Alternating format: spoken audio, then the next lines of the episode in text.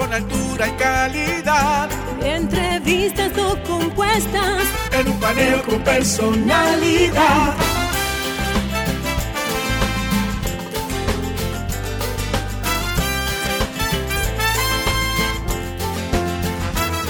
Un paneo con habilidad, encuentro e interrogatorio. Un paneo con agilidad, para lo importante y notorio. Paneo. Sin recreo, un paneo sin abucheo, un paneo en su apogeo.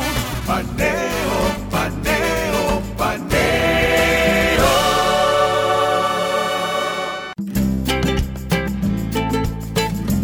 Saludos República Dominicana, soy José Liceo Almanzar, esto es Paneo Semanal, dando como siempre en primer lugar las gracias a Dios por permitirnos estar aquí con ustedes y a ustedes por concedernos el gratísimo honor de escucharnos por esta Sol 106.5 FM, de vernos en YouTube, en nuestro canal Paneo Semanal y en el canal de RCC Media Sol 106.5.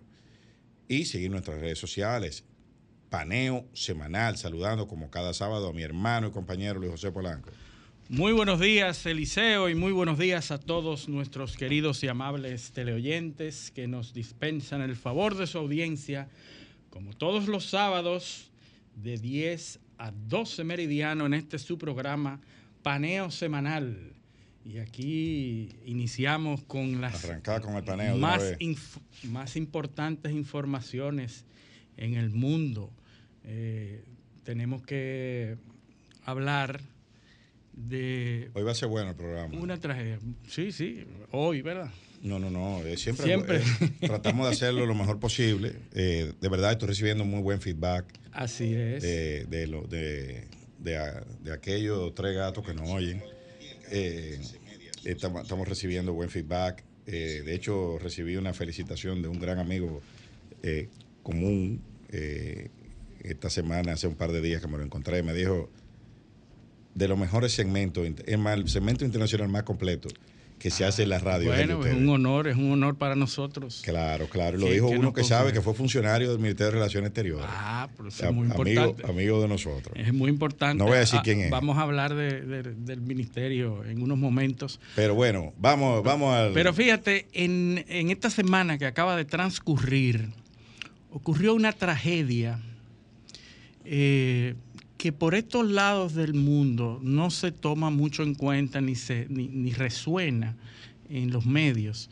Eh, estamos hablando de la tragedia en Libia. Sabes que en Libia, eh, algo que para nosotros es bastante común, pero para ellos no, que es el paso de una tormenta, de una especie de ciclón.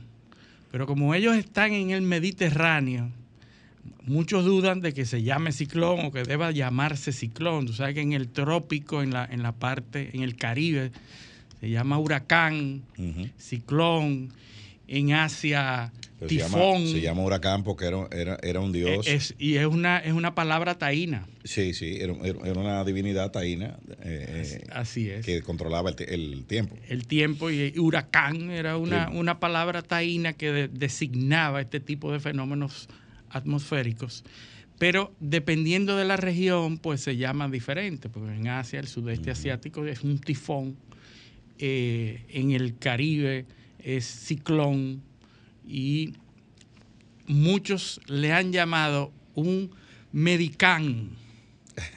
un medicán porque es mediterráneo, un medicán en vez de huracán, medicán. ahí, ahí lo hemos visto. Una, una, una tormenta que pasa por Turquía, por Grecia, Bulgaria, hace estragos, pasa por al sur del Mediterráneo, se fortalece y entonces agrede trágicamente a, Libia, eh, una ciudad que se llama Derna, que está en la costa. Y imagínate una, una, ruptura de una presa también dos presas. Dos presas, perdón, que es lo que produce. Pero es que, es que reciben una precipitación extraordinaria. Extraordinaria para la zona, sobre todo, de 16 pulgadas de lluvia en menos de 10 horas. 16 pulgadas de lluvia.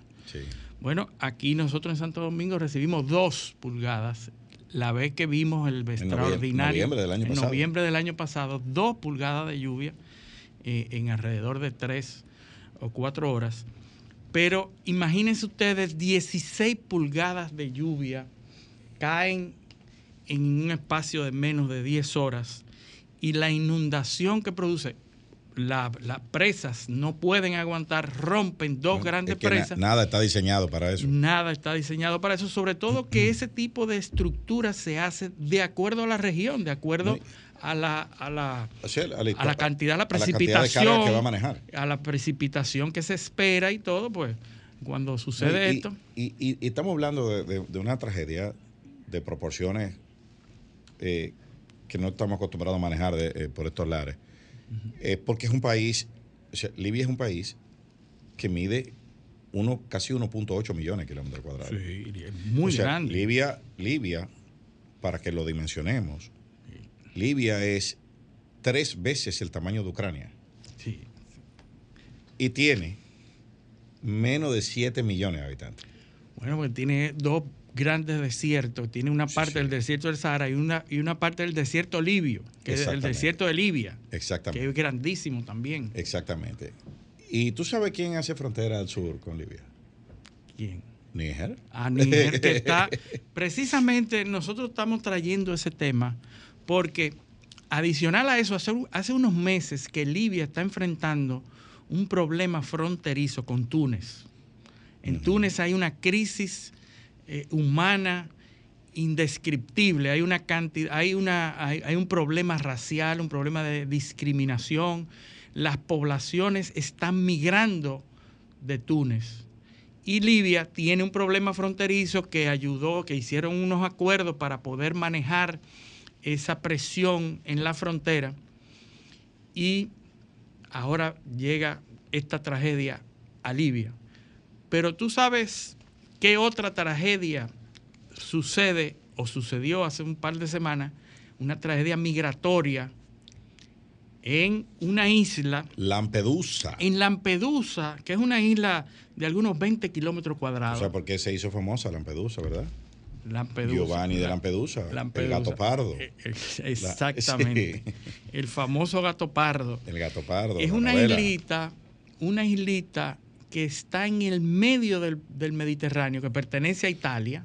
¿Tú sabes cuántos habitantes tiene Lampedusa? Seis mil. Seis mil. Y le llegan de un solo día siete mil y hasta ocho mil. Y está creciendo en los últimos días, ya van diez mil habitantes. o sea, duplicando la población de su propia ciudad. Déjame decirte que yo tuve, yo estuve en Italia estudiando en el año 2017 y ya ya habían eh, o sea, en las, en las, en las facultades de, de, ciencia política y derecho público, ya se estaba discutiendo del problema de Lampedusa. O sea, ya, ya, los italianos daban por perdido esos territorios. Eh, porque eh, la situación era insostenible, porque recuerda que hubo una crisis de refugiados en el año 2015. Sí. Sí, había una eh, crisis. hubo una crisis y Lampedusa era uno de los puntos de los puntos. Claro, porque acuérdate que hay una, hay una organización que se encarga de rescatar a la gente y lo lleva a refugio y a puntos europeos. Y una vez en territorio europeo, tiene que aplicar las políticas europeas. ¿Y por qué es que viene este, este, este eh, flujo?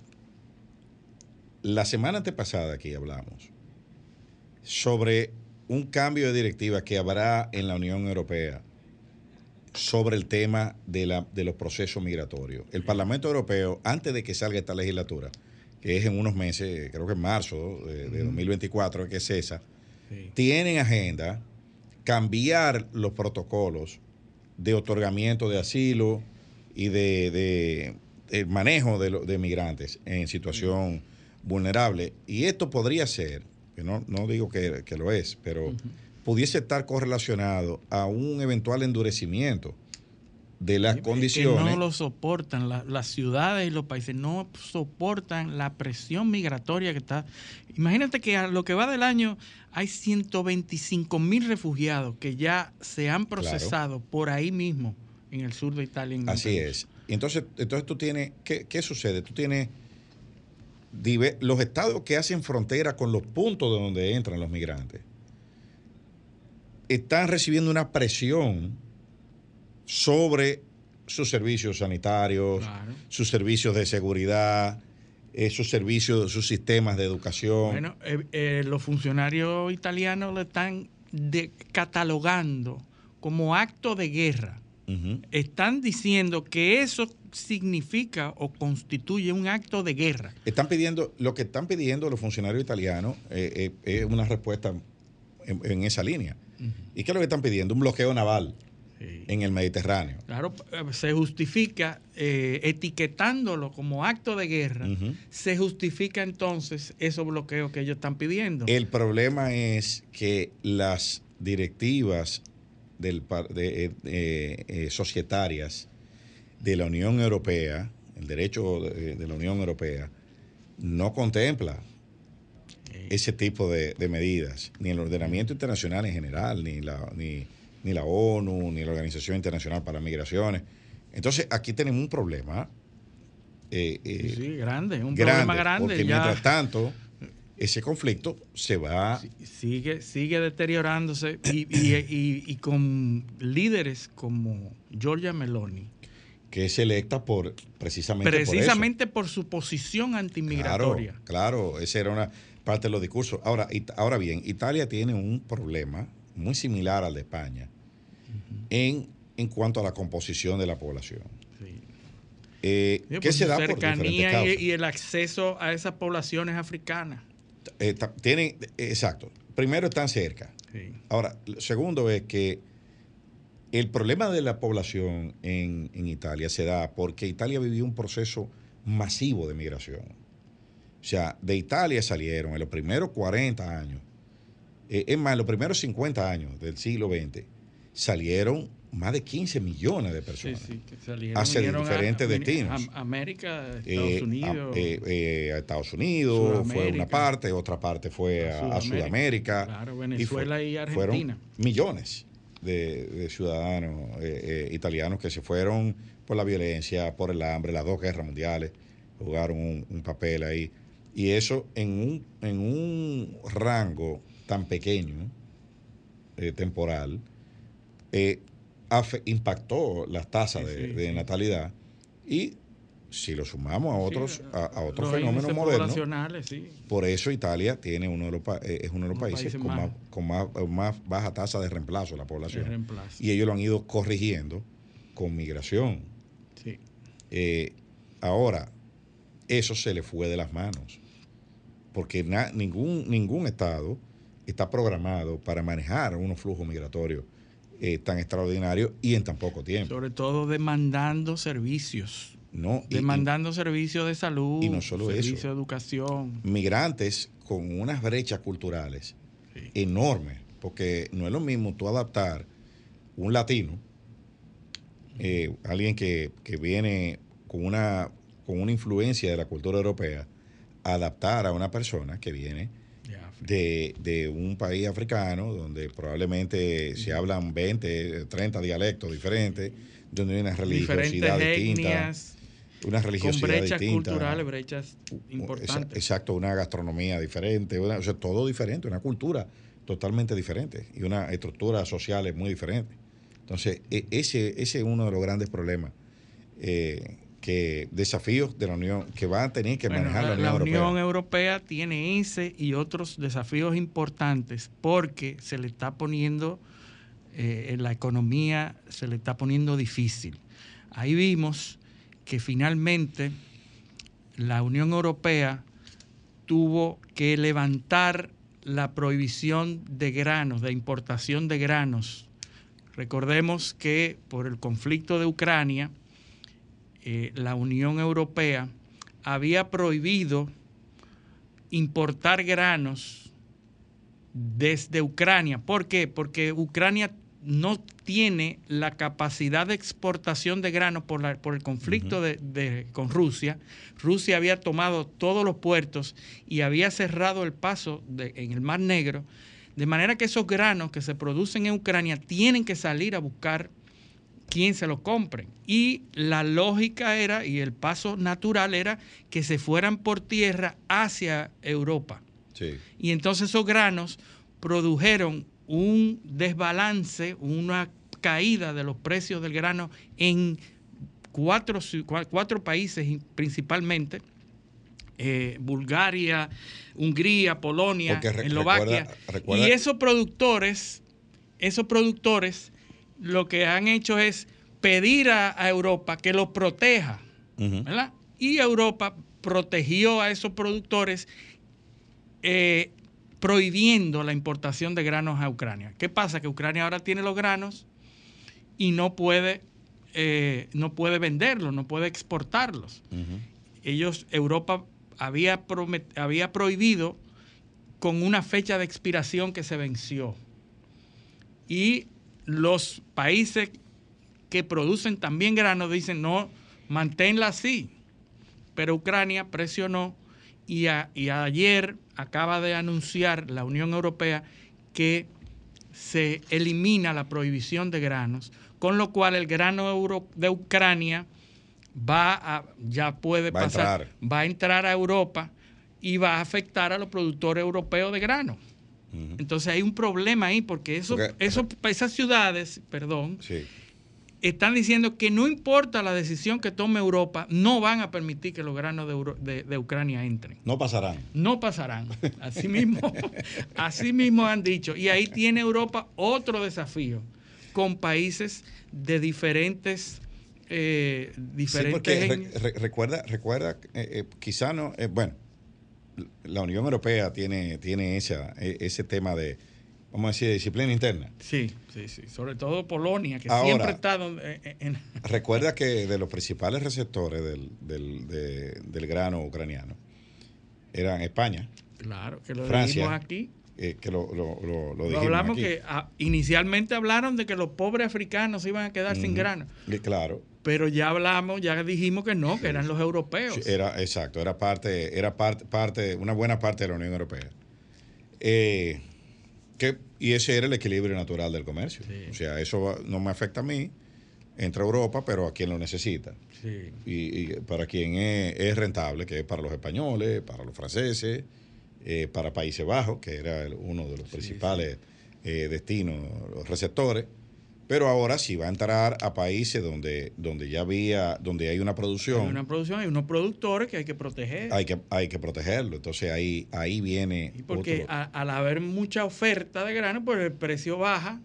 Por supuesto. Y tú vas a comprarlo donde más barato esté. Eh, claro, eso tú no, no puedes obligar a, comprar más caro. Es así. Eh, eh, esto es una cuestión de, de, eficiencia. Pero son, son los desafíos de la, de la nueva eh, de la nueva coyuntura de crisis que está presentando el mundo.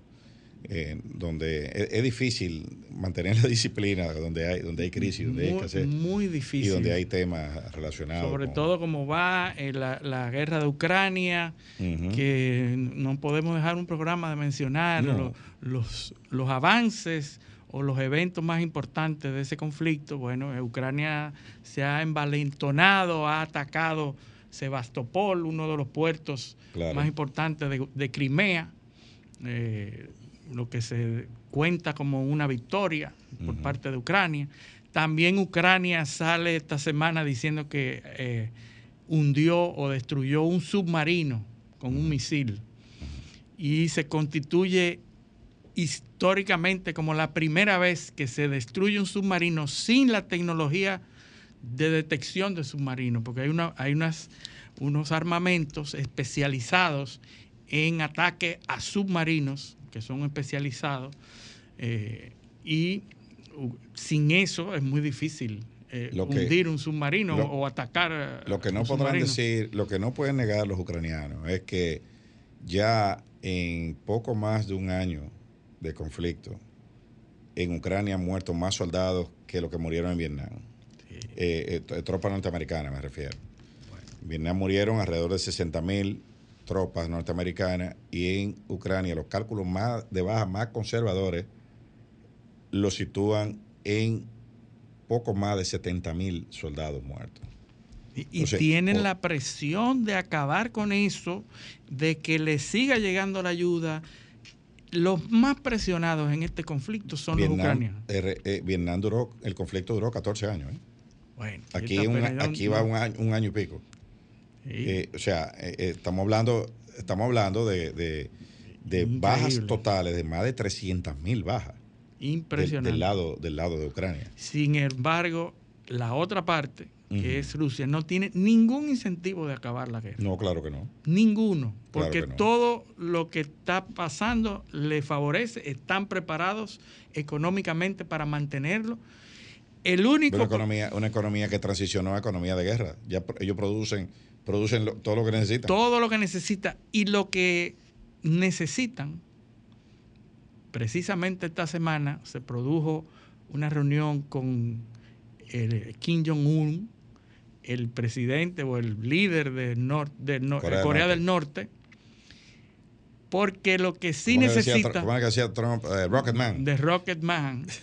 lo que sí necesita Rusia son municiones, capacidad de producción de municiones que se le están acabando la capacidad de producción. Entonces, ¿quién produce muchas municiones, sobre todo esas municiones tradicionales que son mecánicas, aquello, eh, balas? Corea del Norte. Y entonces ahora se produce esa cumbre entre Kim Jong-un y Putin, en donde Rusia va a cambiar municiones por petróleo, por tecnología y comida. Sí. Las tres cosas que necesita Corea del Norte. Así es. Hay que recordar que Corea del Norte fue uno de los primeros que salió a los dos días a apoyar a Putin. Claro. En, el conflicto de Ucrania. Va, a cobrar ahora. Entonces va a cobrar. Y ahí se produce esa, esa cumbre en donde Corea del Norte obtiene lo que necesita y Rusia también. Así es. Una, una, una un, intercambio eh, eh, beneficioso para ambas partes. Beneficioso para ambas partes, pero lo que no le interesa a Rusia es que Kim Jong-un y Corea del Norte desarrollen más sus capacidades nucleares, porque Rusia ha sido de los primeros en condenar el desarrollo nuclear de de Corea del Norte. Y, de cierto modo ha sido garante en la comunidad internacional de que, de que, van a, de que no van a contribuir. Que no van a contribuir en eso. Entonces, algo que sí quiere Corea del Norte, que Rusia no le va a dar, es aumentar o mejorar su capacidad nuclear de desarrollo, de enriquecimiento del uranio y toda esa tecnología que está en poder de algunos pocos en el mundo, eh, de los cuales ya mm, Corea del Norte ha hecho sus diligencias para obtenerlo de Irán, pero no se le dio en su momento. Eso te iba a mencionar que los iraníes tienen... Tienen esa capacidad, pero en su momento, recuerda que George Bush eh, habló o designó el eje del mal. ¿De acuerdo? Tú sabes que. Eh, el eje del mal, Corea del Norte, Irán. Tú sabes que ahí se puede dar una, combinación peligrosa que, me parece que, Occidente ha tratado de evitar, que es los saudíes con mucho dinero y los iraníes con tecnología nuclear. Sí, están eh, al punto de, intercambiar eso. Que ahora son amiguitos de nuevo, eh, por la mediación de China. O sea que ahí se puede formar y están en los BRICS. Están en los BRICS. Entonces, ahí se puede formar un bloque que puede dar agua a beber. Eh, porque hay, dinero en, Arabia Saudita para investigación y desarrollo y hay tecnología en Irán que no se ha desarrollado más probablemente por falta de dinero. Por falta de dinero. Entonces, ahí... Eh, ahí puede, hacer otro intercambio parecido al de Rusia y Corea del Norte. Ahí se pueden alinear unos intereses, no necesariamente en favor de, del, eh, de, Occidente, de, Occidente. Así es. Entonces... Bueno, ese, ese tipo, nosotros estamos siendo testigos en estos momentos, quien, ha, quien vive y analiza la situación en estos días, de eventos que están cambiando la conformación del panorama mundial, del orden mundial. Estamos hablando de eso. Eh, y, ahora están, los, la historia los recordará como los momentos en donde se están conformando los grupos y el nuevo orden mundial. Así que vamos a ver cómo termina todo esto. Los procesos siempre toman más de 5, 10, 15 años. Ahora más rápido todo. Ahora va más rápido. sí, ahora es más rápido. Recuérdate que, que antes una, una carta para dar la vuelta al mundo duraba seis meses. Ahora en, cinco segundos ya, ya lo tiene, lo tiene todo el mundo en, sus manos. Y, no solo la tiene, está respondiendo. Está respondiendo. Entonces, imagínate, para seis meses para que llegar y seis meses más para que para responder. Ahora son cinco segundos para llegar y cinco para, para, para que se devuelva. Pero tenemos que irnos a nuestra primera pausa. Así es. Eh, así que vamos a nuestra primera pausa. Esto es para semana dándole cambio. Damos la bienvenida a José El Castillo y Sabiñón, senador de la República, representante de la provincia de Barahona. Bueno, y miembro de este espacio, ¿no? sí, sí, sí. No, tiene, muchísimo un poco intermitente, pero... hermano de nosotros, todo eso. muchísimo prestigioso pero este programa. Vamos a dejarlo ahí. No, un saludo, bueno, a ustedes y, evidentemente a, a, los que siguen este programa todos los sábados en la mañana. Eh, nada, dándole seguimiento a los temas internacionales y, y bueno, y, se celebró la cumbre del G77. El G77, que no son 77, que duró muy poco siendo G77, porque cuando se creó en el 64, eh, a los pocos meses se salieron unos, se eh, estaba Checoslovaquia, eh, se, se, diluyó, se, Muchos han cambiado, ya son 134 los países. Los no alineados. Los no alineados. Ustedes recuerdan que en esa época de los 60, en el punto más alto de, la bipolaridad o, de la Guerra Fría, los países grandes, eh, la Unión de Repúblicas Socialistas Soviéticas y Estados Unidos eran las dos grandes potencias, los dos bloques, los, los capitalistas eh, y los comunistas. Dividido por la famosa cortina de hierro. La cortina de hierro.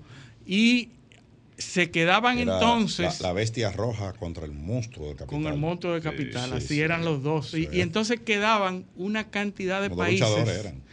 De países en, en vías de desarrollo que no tenían nada que ver ahí. Y decían ni con uno ni con otro. O no, o, no tanto contigo. O no tanto. Ni sin ti tampoco. Sí, porque eh, los no alineados vienen de antes del, 64, pero en el 64 con el G77 es donde se unen bajo la sombrilla de las Naciones Unidas, porque a diferencia de los BRICS, que, se crean... Son ciento y pico de países ya, ¿no? son 77. Son 134. Pero decía que los BRICS son ex fuera de Naciones Unidas. Estos son dentro de Naciones Unidas y bajo las reglas de Naciones Unidas. Y en esa época, 10 eh, años después, se reconocen y los no alineados y los países del sur, tú recuerdas eh, el movimiento de los del sur en esa época, en los principios de los 70, que el sur puede y que el sur tiene las mismas, eh, y que el sur se opone al colonialismo y se opone a, las reglas de los dos grandes, etcétera.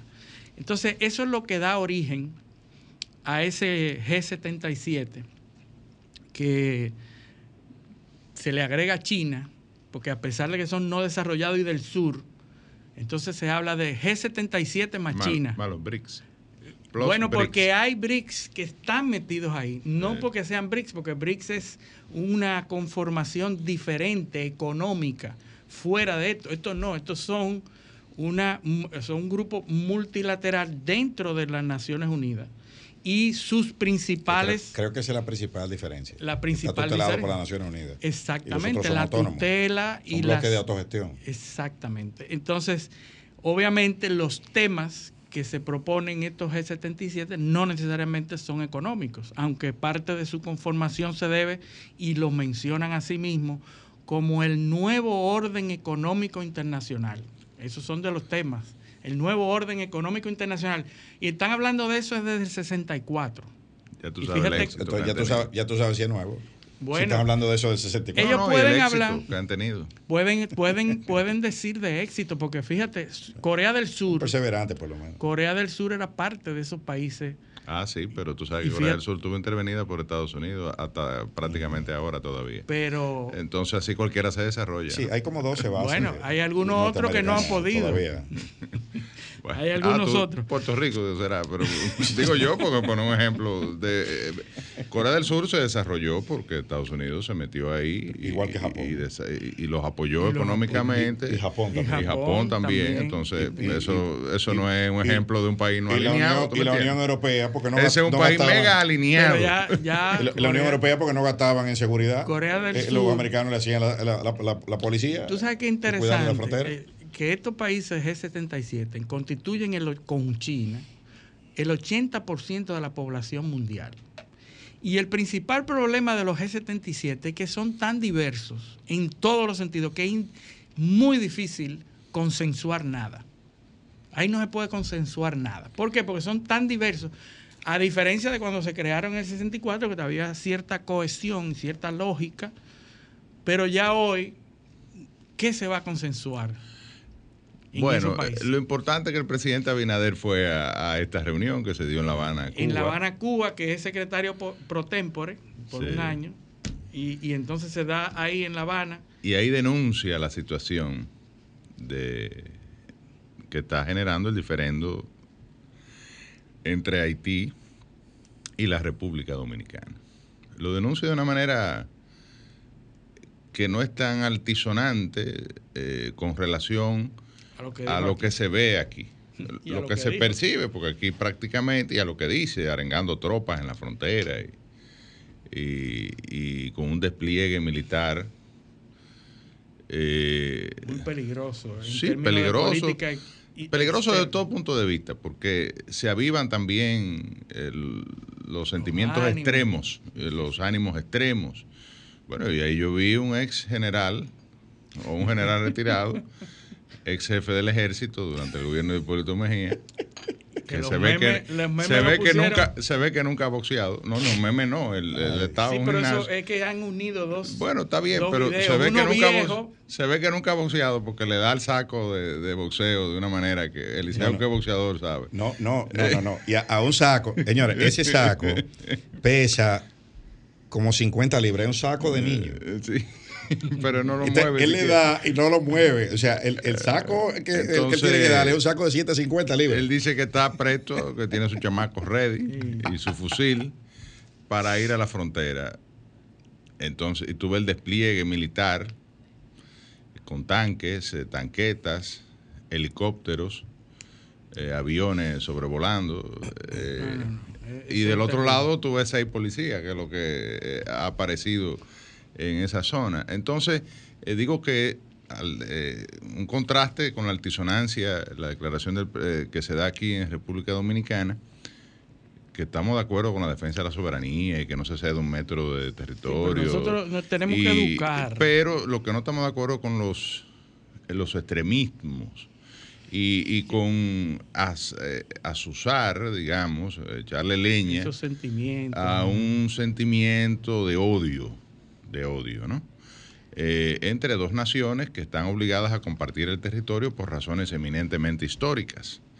Eh, y una de ellas, eh, o bueno, en el caso de Haití, fue de la cual nosotros obtuvimos nuestra independencia. De hecho, desde el año 1791, la República Dominicana, o, Santo Domingo, la isla de Santo Domingo, fue territorio colonia francesa, y en 1804, a raíz de la revolución eh, de la independencia haitiana, pues se convirtió en territorio haitiano. Pero, eh, tenemos eh, que decir que es un conflicto técnico. Entonces, en ese contexto, me refiero, provocar toda esta teatralidad realmente me resulta a mí muy peligroso y me parece que no es la vía. Para los Además, el gobierno dominicano, el gobierno dominicano, en mi opinión, se ha metido en un callejón sin salida. Porque supongamos que los haitianos no hagan nada. Simplemente que no hagan nada. Es decir, que, esa parte privada que se alega, y por eso decía las declaraciones del presidente en Cuba, porque el presidente lo que dice en Cuba es que hay un grupo de anarquistas eh, que han provocado esta situación y que el gobierno haitiano no los puede controlar, porque el gobierno haitiano, todos sabemos, ha perdido el control del monopolio de la violencia, ha perdido el control de su territorio, eh, un territorio que está dividido en casicazgo, en, en, grupos que manejan zonas. Donde operan más de 400 bandas. Donde operan más de 400 bandas. Esta situación se está dando al norte de la capital haitiana, es decir, el gobierno no llega ahí, señores, ahí no hay gobierno, ahí hay otro gobierno, que es el del ex senador haitiano que está eh, detrás de esto. Que, es una zona, que es una zona que ha estado lejos de los conflictos, eh, es una zona donde, donde no hay violencia. Es una de las zonas más... Es autónoma. Sí, no. Y, más importante para los haitianos para el paso del comercio. Y comercialmente es una de las zonas menos deprimidas Históricamente ha sido así. Eh, menos deprimida dentro de un escenario, evidentemente, de, pobreza extrema, ¿no? Eh, un país no, evidentemente, que no es viable, o sea, que ha sido declarado fallido desde hace tiempo. Eh, entonces, lo importante de la visita del presidente Abinader me parece que es, una vez más, estamos cansados, no va a secar la, la garganta, pedir el auxilio, si se quiere, o la, intermediación de la comunidad internacional en la solución de un diferendo que, como tú bien dices, Luis, es eminentemente técnico. Completamente técnico y, por tanto, debe manejarse de manera técnica y diplomática. y que la solución, incluso al conflicto, es técnica, es la construcción de una presa o de un... Eh, o la eh, determinación de que si esa construcción específicamente produce los daños que se alegan. O una solución hidráulica, ya sea dique o lo que sea, que divida de manera proporcional el, flujo, de agua, porque eh, incluso hay un elemento semántico ahí que se ha dicho que Haití engañó a la República Dominicana porque es evidente que el gobierno dominicano autorizó eh, en el 2021, eh, si no busquen la primera página del listín diario, creo que del 18 de mayo del año 2021. 28 de mayo. 28 de mayo del 2021, donde la Cancillería Dominicana autoriza a, los haitianos a construir eso. están los tuits de Roberto Álvarez, el canciller, que dice que hay 11 obras hidráulicas en la frontera y que es la primera que ellos que construye Haití. Claro, pero la, es bueno decir que la, que Haití está construyendo es sobre el río.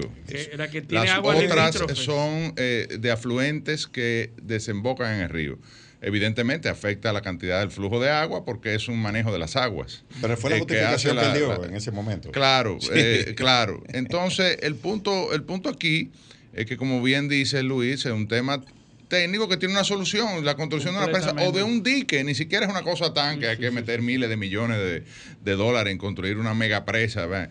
Eh, es el tema de controlar las aguas y dividirlas de manera proporcional. Pero la narrativa que se ha creado es peligrosa. Pero, muy peligrosa. Y, no, y de espalda a lo que establece el ordenamiento eh, jurídico internacional, porque ¿cuál es el marco de esto aquí? Es un tratado de 1929, Tratado de Amistad Perpetua, Cooperación y Arbitraje.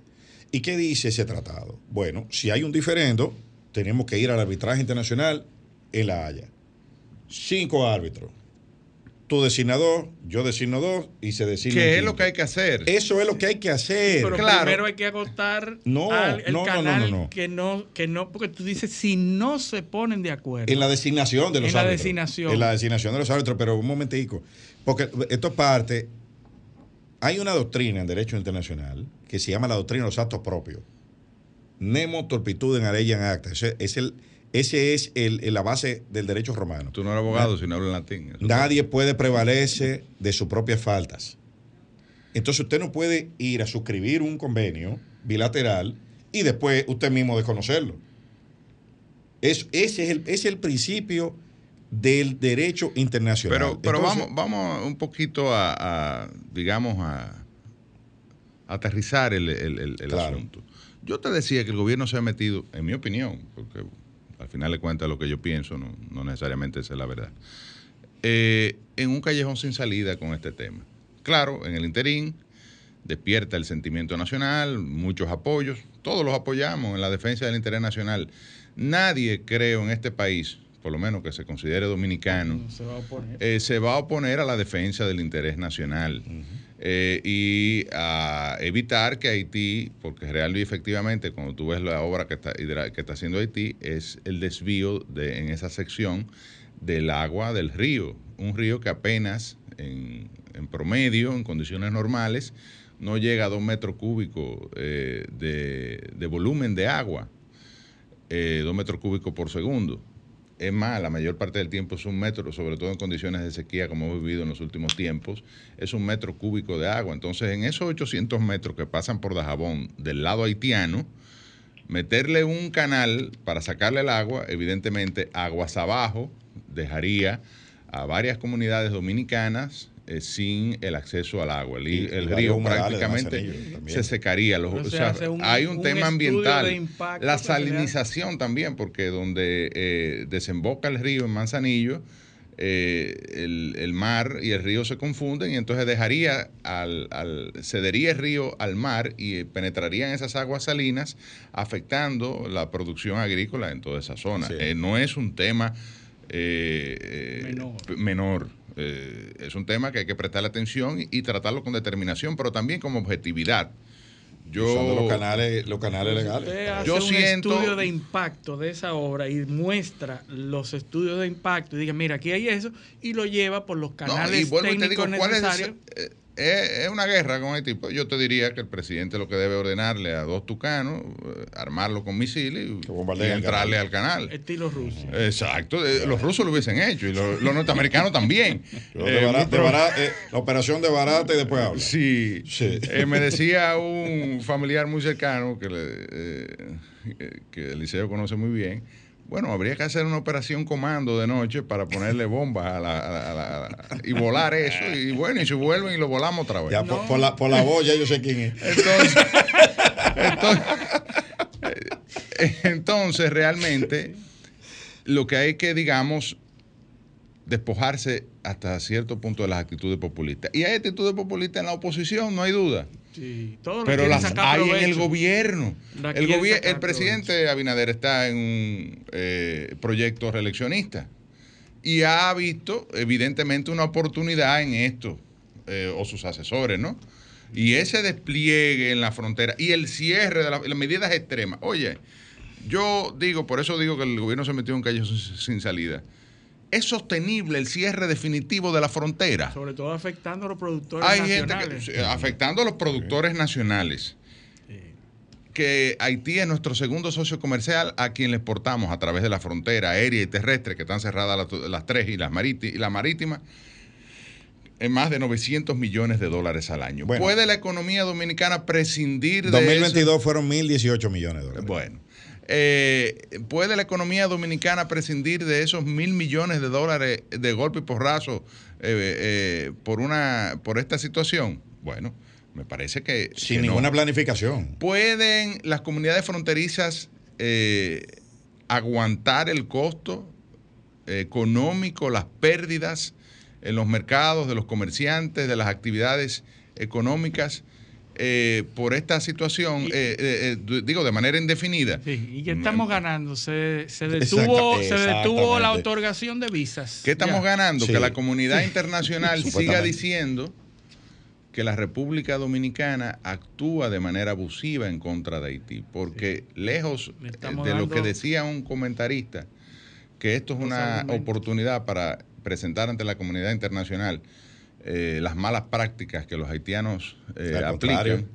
Lo que está viendo la comunidad internacional es que nosotros estamos actuando de manera desproporcionada en una situación que es, como tú dices, eminentemente técnica, que puede, como dice Eliseo, eh, resolverse con mecanismos establecidos en el propio tratado y que además podría contar con el auxilio, digamos, de Naciones Unidas, eh, de los socios eh, estratégicos de Haití, como los Estados Unidos, Francia, Canadá, que tienen además una responsabilidad histórica, eh, y la Unión Europea, y esto pudiese resolverse de otra manera, la vía diplomática. O yo me pregunto, ¿estamos en condiciones y en actitud de ir a una guerra abierta con Haití?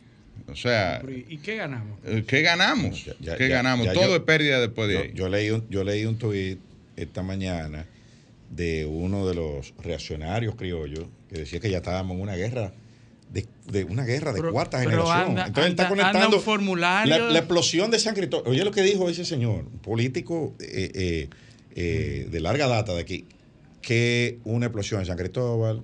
Anda un formulario todo lo que ha pasado aquí de servicio obligatorio, servicio militar obligatorio, anda por ahí. Increíble, pero pero pero acudir a las vías institucionales, porque Claro. yo como, como Ahora se quizá paró mi pensamiento jurídico la- me traiciona. Se paró la Eh, porosidad de la frontera, se paró ya. No, no, no, no. Pero Pero bueno, eso es otro. Lo que han cerrado son cuatro puertas de, Sí. de, de dos metros y medio eh, con un candadito. Ay, Dios. Tú- Y después los. eh, y bueno, hay una ¿Tú- parte, creo que son verja? 13 kilómetros, Pero- que tiene una verja con una malla ciclónica. la como la que teníamos en la escuela, en la Salle y Sí, en sí. Manzana Teresita. ¿Tú te acuerdas? Que Sí. tú le hacías un hoyo y, le y Y pasaba pasa- cosas. Sí, Pero abrieron. Por ahí. Pero, ya abrieron un hoyo en una de esas. la- Pero, pero, que, Pero- que- pero que eso es totalmente vulnerable. di- Pero, o José sea, y Luis, ustedes no se han preguntado por qué el gobierno dominicano, desde 2021, no había acudido a ningún, eh, eh, no había recurrido a ningún mecanismo. Porque no había salido en los medios de comunicación, en los Twitter, la población de Dajabón o la gente opinando en Dajabón en contra y eso no se había viralizado. Simplemente. Exacto, exacto. Pero que esa obra la autorizó el gobierno dominicano. Y ahora, quiere, ahora el gobierno dominicano quiere decir que, bueno, Que que Haití engañó, que dijo una cosa y está haciendo otra, que va.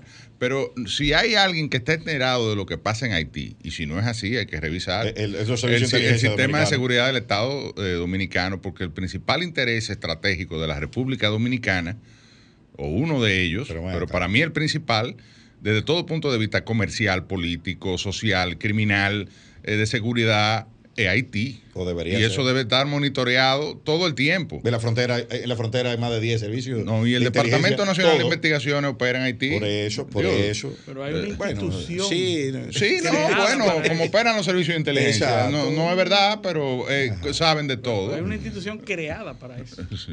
No, pero ven acá. eso- Eh, Hay una comisión mixta bilateral para eso. Entonces No, tú me dices que la República Dominicana no sabía eso.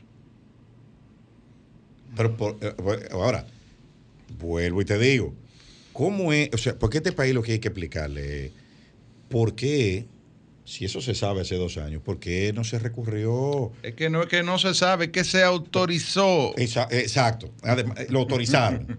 Pero vamos a suponer que lo engañaron, que se dieron cuenta a la semana que eh, para ahí, yo, yo estoy montándome en el mismo relato oficial. No, parece que se dieron cuenta ahora de lo que dicen. No, no, no, no, no, porque hay un informe de la Cancillería que dice que ellos mandaron una carta en julio del- de, 2021 de- de- pidiéndole que pararan la obra. ¿Entiendes? Pero, pero, ok, de julio de 2021 a septiembre de 2023 van dos años y pico. Dos años y pico. ¿Entiendes? Y no entonces, nada. entonces, ¿por qué no se recurrió A los a los mecanismos. institucionales que están en el mismo tratado? Vamos a designar unos árbitros, no nos hemos puesto de acuerdo. Vamos a pedirle una vamos a solicitar una medida cautelar que se puede, que lo establece. Pues ese tratado de 12, tiene 12 artículos y 8. 8 tratan de cómo se resuelven los conflictos entre los dos, eh, entre los dos países. Entonces, el tratado se basta por sí mismo. Tú Claro. medida cautelar y lo hubieran parado hace rato ya. eso. Claro, rápidamente, para no cargarle tanta duda al gobierno, es cierto que Haití carece de interlocutores válidos. O sea, todo esto que tú señalas es hasta cierto punto válido en el marco de un Estado institucionalizado. Es decir, pero hay que puede aplicar la policía de, Pero de las está- decisiones. Pero Haití está que aplicando llegue- su, su política, su diplomacia la está aplicando muy Claro. bien. Claro, para defenderse. Exacto. pero no tiene control de lo que está pasando. O por lo menos ellos dicen eso y yo que, que, que con- conozco un poco la situación de Haití, estoy probablemente de acuerdo en que ellos quizás no tienen el control, que ahí controlan las bandas, los privados, eh, los que operan, el gobernador civil de ahí, que es uno que la banda puso, es decir, eh, Sí, sí, pues es que lo, qui- quizá la banda lo cuida. un país ahí aparte, un país aparte, mi hermano. O sea, Sí, lo sí, que dicen en Puerto Príncipe ni lo oyen allá y no le importa. Sí, pero probablemente una, una resolución de un organismo internacional eh, eh, no haya eh, no, no haya tanta resistencia a cumplirla. O sea, si, por ejemplo, el- el- un tribunal de arbitraje eh, le- eh, apodera a un ente multilateral como la OEA o, o como. ¿entiende? Y le dice, miren, hágame el favor, ayúdenme a cumplir esto. Ya entonces queda legitimada cualquier acción. El problema es que tú no has hecho nada. Eh, El problema es que la República Dominicana no ha hecho nada en los foros pero- internacionales. Y, y ahora las medidas tienen un costo, porque yo decía en otro en un programa que, que me entrevistaron, es que el interés nacional es de distinta naturaleza. Es económico, es social, es político, es de seguridad, es de protección de la integridad del territorio. es de cumplimiento de los acuerdos bilaterales con Haití, todo eso está de acuerdo. Pero mientras tanto estamos sacrificando a nuestro país, porque hay consecuencias para Haití, pero bueno, que los haitianos, eh, digamos, lidien con ellas. A mí las que me preocupan es la pérdida de la actividad económica. Eh, ya los eh, comerciantes en Dajabón han dicho que han perdido más de 100 millones de pesos durante estos días. Cuesta 2.9 millones de dólares cada día de cierre. En, en, bienes. Entonces yo te más, pregunto, que los servicios no están Las comunidades fronterizas, los habitantes fronterizos, el aparato productivo nacional que vende más de mil millones de dólares al año a nuestro segundo socio comercial que es Haití, ¿está en condiciones de aguantar eso? En, en bienes, José, porque los servicios no están cuantificados. Y el Que Estado lo- que ha dicho lo que lo va a comprar todo y que va a subsidiar, todo, todo- ¿tiene el dinero para eso? sí. Sobre todo que el reclamo de la población fronteriza y la no fronteriza es el problema migratorio, que no tiene nada que ver con eso. No, porque tú sabes qué pasa, que todo se conecta. A- ayer la Deutsche Welle, Sí. eh, eh, en, eh, en Alemania, estaba, estaba pasando un corto de seis minutos y pico del tema de la deportación de las embarazadas Sí. y de los recién nacidos. Y, de, o sea, Y esas un- son las imágenes que van al eso mundo. es lo que está saliendo en Europa. ¿entiendes? Imagínate que le cojan tres segundos más para un despliegue militar de una prueba de, de M60. Ujú. Que vimos un- Que vimos Sí, uno. Que tú pegas dos videos. Claro, yo no Tú sé, yo vi ese video y a lo mejor Nos hace bien eso. Yo me imagino que eso era practicando, porque yo no creo que le estén Sí, tirando una masa de haitianos pero- al otro no, lado de la no, no, frontera. no, pero es- tiro, es un tiro-. ¿qué estaban practicando? ¿Tiro al blanco o tiro al negro? Bueno, no sé. Vamos a tratar de no ser Era como racista. verde porque eran mata lo que había ahí. Pero eh, rea- realmente eh, tampoco eh, filtrar eso por un oficial, porque eso lo grabó Claro, un oficial del cosa- ejército. Sí. eh, y filtrarlo a los medios. Eh, No, no, no, no, porque ¿Cuál es la imagen? La no, imagen no. En, en- en- en- en- en la carretera eh, hacia, hacia Dajabón, Helicóptero. eh. de, de helicóptero en fila, eh, uno- un show, un show pero mediático. fíjate- para para finalizar, fíjate- les invito a ver un poquito para contextualizar el tema, una película de Robert De Niro y Dustin Hoffman, eh, se llama Whack Dog en, en inglés, eh, en español Mentiras Peligrosas o Escándalo en la Casa Blanca, y es eh, sobre un presidente en reelección que es descubierto por un escándalo sexual con una menor. eh, y entonces para salvarlo de esa situación y, recuperar, recuperar sus números en las encuestas, entonces contactan a este productor de Hollywood que es eh, Dustin Hoffman y le piden que escenifique una guerra falsa eh, contra Albania, eh, es el país que se escoge, y mientras la guerra, la guerra ocurría en los medios de comunicación, eh, se proyectaban las imágenes hechas en los estudios de cómo iba la guerra. incluso se compuso una canción, Old Shoe, de un prisionero de guerra que fue capturado en esa guerra satánica entre Albania y los Estados Unidos.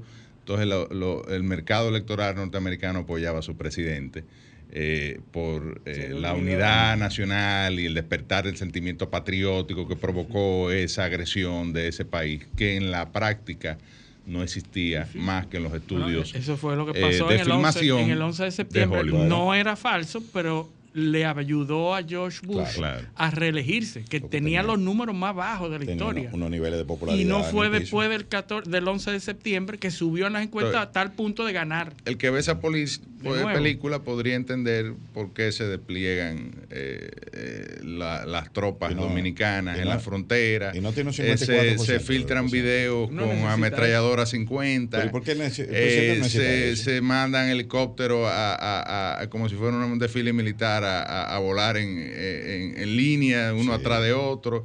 Se hacen vuelos rasantes de tucano en la frontera Y, el, para Y la respuesta de defendernos de, y- un enemigo que no tiene capacidad de tirarnos ni piedra. y la respuesta de Haití, ¿cuál es? ¿Tú sabes cuál es?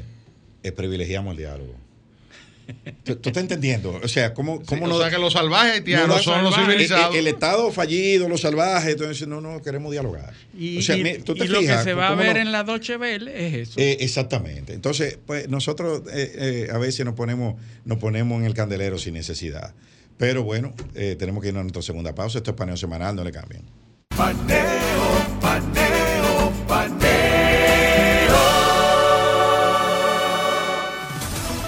Sol 106.5, una estación del grupo RCC Miria. Seguimos en paneo semanales, cosa que tuvimos un par de minutos fuera. Eh, estábamos, teníamos unos inconvenientes técnicos, pero ya está resuelto. Esto es en vivo. ¿eh? Tenemos ya a nuestro invitado en línea. Eh, un momentico, aquí vamos.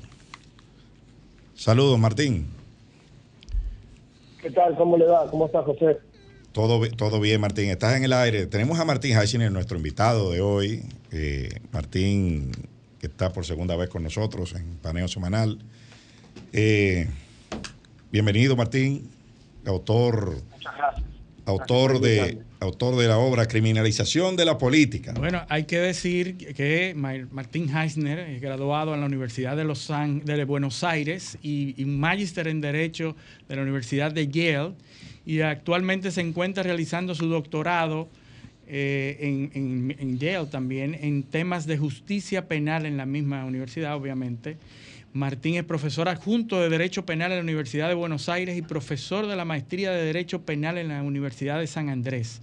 Fue admitido como miembro de la Barra de Abogados de Nueva York y es el director de la sección penal de la Federación de Colegios de Abogados. También es investigador del Instituto de Neurociencias y Derecho, mm. INED. Tiene publicados libros y artículos en revistas especializadas. Ahora sí. Ahora sí. Bienvenido, Martín muchas gracias. Lamento que no, no estén dando el Zoom porque me estoy peinando desde muy temprano. Ahora quedaré no, pues, peinado acá en mi casa. Pusimos una foto muy bonita. Pusimos una foto que sales peinado. No, quizá no maquillado, pero sí peinado. bueno. Si queda la foto esa, está bien. En esa foto estoy bien. Eh, bueno, perfecto. Bienvenido, Martín. Y Martín, estamos viendo los procesos en Argentina, sobre todo el proceso político. Y yo tengo una visión muy particular y lo veo como el capítulo siguiente a la criminalización de la política, lo que está pasando en Argentina, una consecuencia directa. ¿Cómo lo ves tú, que estás ahí, en el, en el ojo del huracán? Es, muy interesante lo que dices, no, yo no lo había pensado desde esa óptica, seguramente sea uno de los factores en algún sentido tengo que decirte primero que creo que tenés razón. Yo quiero empezar diciendo que creo que tenés razón, porque mm, uno de los eh, de las consecuencias de la criminalización de la política es que la primera que habíamos marcado la otra vez que conversamos es que los mejores candidatos deciden no presentarse. Es decir, que las personas más racionales deciden no participar en política. Entonces hoy eh, esto puedo decirlo porque quizás en Argentina no me estén escuchando, vamos a ver si me animo a decir esto en mi país, pero los tres representantes de las tres grandes fuerzas son posiblemente malos representantes de sus fuerzas. O sea, Miguel es un libertario poco serio, habría libertarios mejores. Eh, Patricia Bullrich es una conservadora poco seria y Sergio Massa es un laborista, si lo tendría que decir, en un partido más eh, demócrata menos serio de los tres. O sea, los, técnicos deciden no estar en política. En ese sentido tenés razón. Eh, en realidad yo creo que ese fenómeno, miren que yo creo que hay dos, dos factores más que son un poco más evidentes para mí. El primero, eh, la Argentina es la historia de un fracaso permanente. Es, es un caso muy raro entre otros países del mundo, porque es muy raro algún otro país que vos encuentres que sostenidamente haya, haya deteriorado desde 1970 eh, hasta acá de esta forma. Eh, con una consecuencia bastante eh, interesante, que es los países que fueron sostenidamente pobres, obviamente están mal, pero no tiene lo que tiene Argentina, que es lo que se llama la clase expulsada, ni siquiera son los excluidos, es la gente que sus padres eran ricos o sus padres eran clase media y ellos duermen en la calle. Argentina tiene este fenómeno donde gente que ahora es marginal, pero no lo fue antes, y eso genera mucho más odio.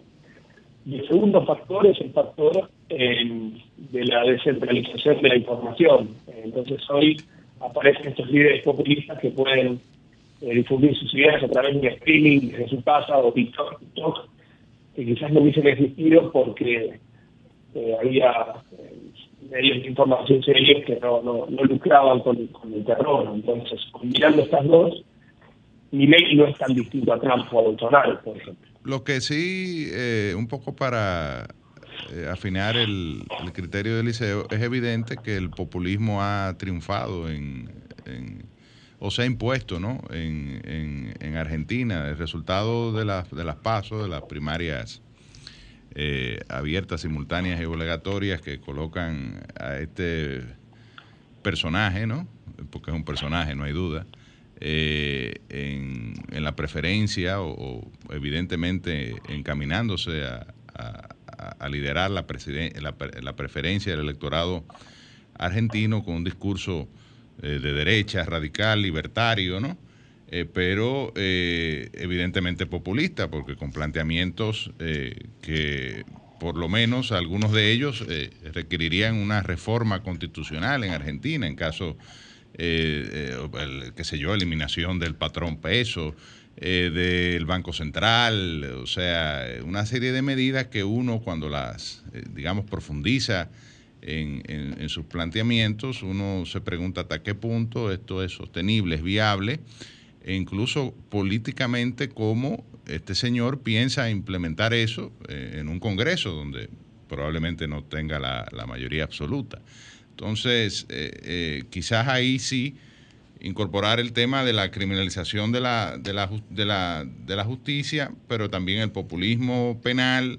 Eh, todo esto es una manifestación de, la, de que se está imponiendo, ¿verdad? El populismo en, en, Argentina, como ha sucedido en, otros países de América Latina. Yo no sé si voy a empezar con una palabra que usaste al final. En Argentina no se está imponiendo el populismo. En Argentina se impuso el populismo de forma sostenida. Desde hace mucho tiempo. En los últimos 60 años, sí. En Argentina, eh, como de los países de Latinoamérica, está entregada el populismo. Creo que hay un problema de democracia, donde la democracia es un concurso de popularidad y donde eh, en general es más redituable ser populista. Este es un problema que están enfrentando los países con una institucionalidad más fuerte como Estados Unidos y como Francia, imagínense países con una institucionalidad tan débil como la Argentina.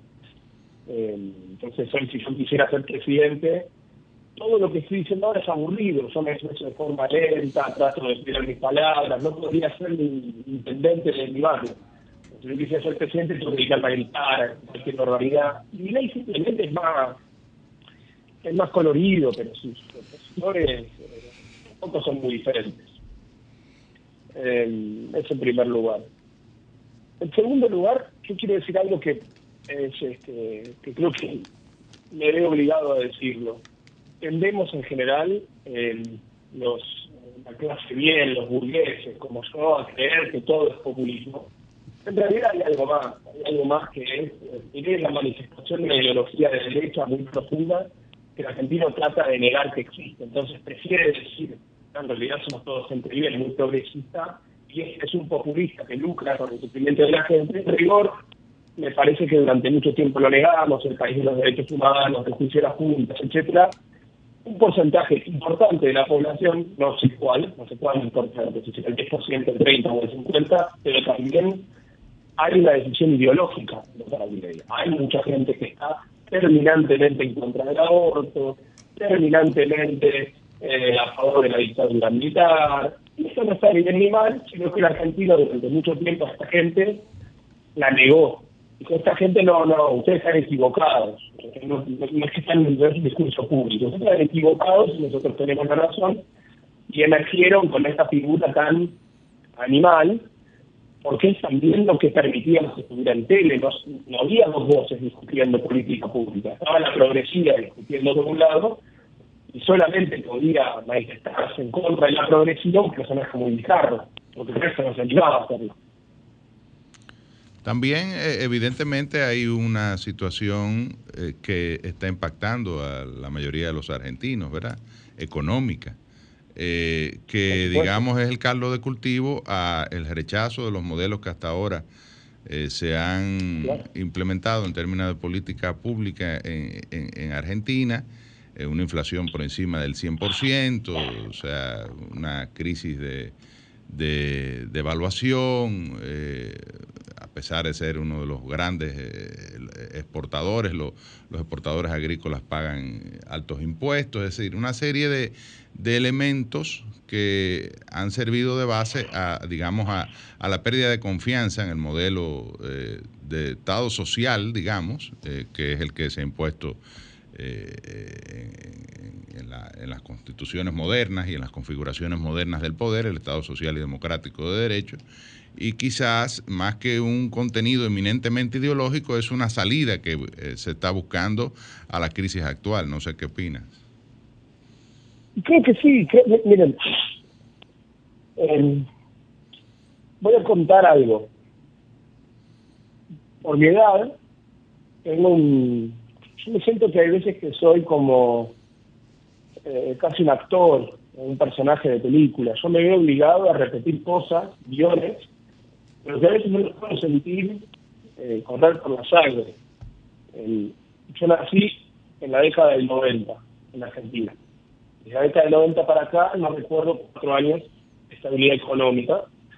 Entonces voy por la facultad y explico las virtudes del derecho liberal y de la mesura y del reparto republicano de, de poderes y todo hago desde la comodidad de mi hogar, con calefacción, digo bien, y debo decir que incluso en mi situación tan privilegiada tengo muchos momentos donde me azota la duda y donde digo, ¿cómo sé que es tan virtuoso este modelo que defiendo a capa y espada? Y lo que quiero decir con esto es, bueno, retomo esta idea que me están diciendo ustedes, hay mucha gente que no vivió las virtudes de este modelo que estamos queriendo defender y que en realidad está dispuesta a probar cualquier cosa, porque el fracaso es, es innegable es innegable. En Argentina de cada 10 niños, 6 son pobres. 6 de cada 10 niños son pobres. Eh, y esto además de ser gastos, uno camina por la calle y, cambió eh, cambió drásticamente. es un país público y cada vez está más empobrecido, deteriorado. Bueno, en ese, en ese marco de angustia y de odio, eh, las dos cosas, está la desesperación y está este otro problema. Cuando se hace muy largo, es muy difícil invocar alguna experiencia exitosa del pasado a la que uno trate de volver. Eh, no sé si se entiende. Yo podría decir, no, recuerden lo bien que estábamos hace 10 años, tratemos de hacer esto. Yo no tengo ninguna experiencia práctica a la que pueda invocar para determinar eh, algún modelo. Entonces, cuando encuentro por el otro lado, que ya me lo pongo, me pongo mucho a la ciudad de Miley, lo hago con mesura, porque también entiendo que las ideas de quienes eh, se parecen más a mí también fracasan. Eso me genera un estado de parálisis muy importante en el momento de, enfrentarme a estos personajes tan, tan nefastos. Eh, así que sí, es muy difícil. Yo, yo veo este proceso muy parecido al, al que se vayan todos de 2001. Creo que, que ley se ha montado en ese, en ese mismo discurso bueno, es el planteamiento que la casta hay que exacto. Sí, sí. sacar las patadas. Eh, eh, es, un que se vayan todos reloaded. O sea, la, versión. La más agresivo, evidentemente. Exactamente. Apelando mal sentimiento. ¿no? Pero el que se vayan todos llegó a, tener, que fue en 2001, eh, la, la, consigna, llegó a tener un 70% de aprobación en, en, Argentina. Bueno, tiene, tiene dos diferencias muy importantes que las quiero, las quiero marcar. Obviamente tiene razón que son personas con una, mirada muy aguda, muy crítica. Eh, entonces yo trato de complementar lo que dicen porque obviamente en general están en lo correcto. Tienen muchas cosas parecidas. Quiero marcar las dos diferencias centrales de las que se hablan acá.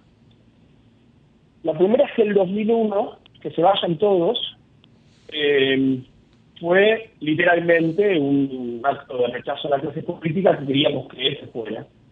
Este caso es distinto y en este sentido es mejor, aunque más preocupante si no hay una salida, es que Miley no es que se vayan todos, es que se vayan todos y que venga alguien. Es decir, que Miley sí logra, eh, y en ese sentido le hace un bien a esta democracia, paradójicamente, él logra eh, canalizar esta función violenta a través de la expresión democrática. Entonces, a diferencia del 2001, no está la gente en la casa entiendo todo. La gente está en las urnas porque todavía cree que hay alguien que representa esa función violenta. En 2001 fue literal, la gente rompía todo y quería que se fuera todo. Fue un momento de colapso del sistema democrático, hoy es de eh, reafirmación del sistema democrático, que se vayan todos y en las urnas Pero, bueno, obviamente pone una bomba de pie por el sistema argentino, porque si no estuviera dinero y ley fracasara, quizás el que se vayan todos podría venir eh, de una forma mucho más cruda. Esa es la primera diferencia.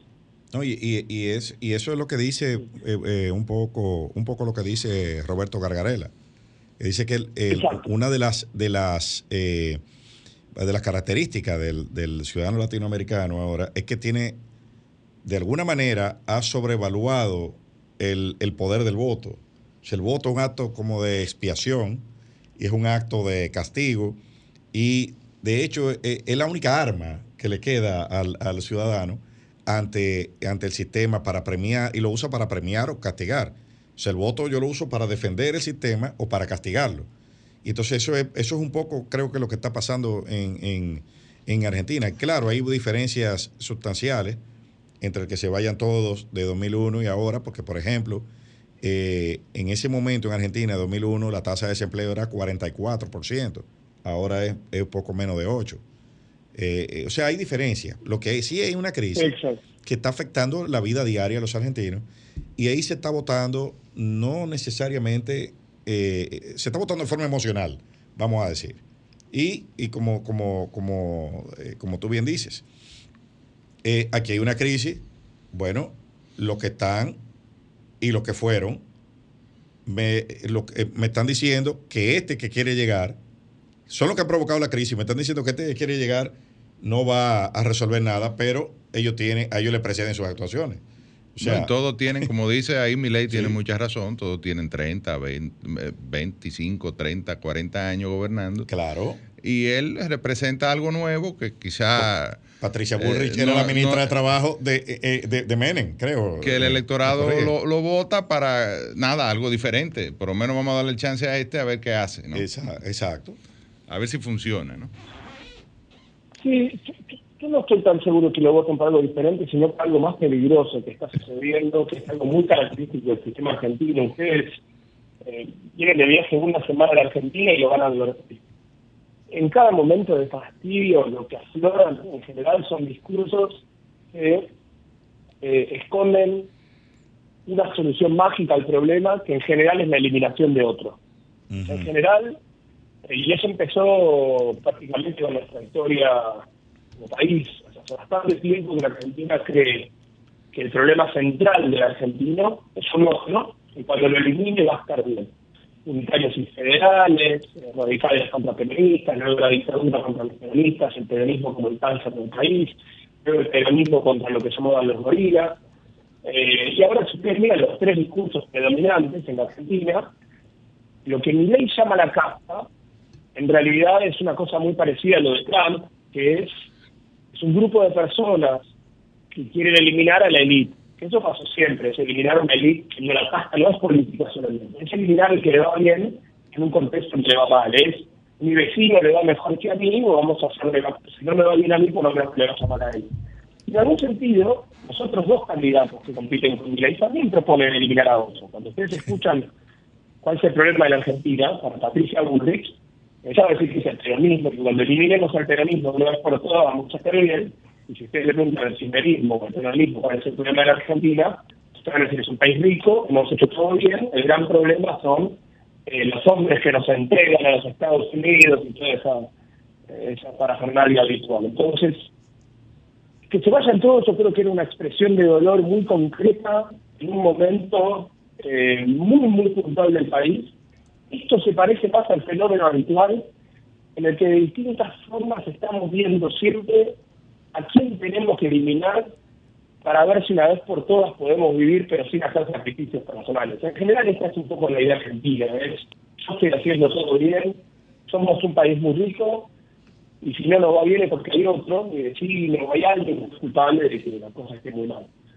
parece más parecido a lo de siempre, a la historia trágica habitual.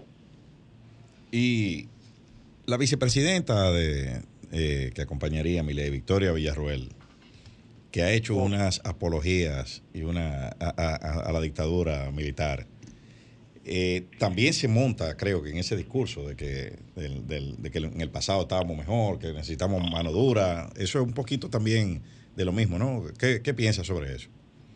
Bueno, eso es un poco lo que te digo dicen los analistas políticos acá que estudiaron el voto de Milei y el voto de Milei tiene tres componentes.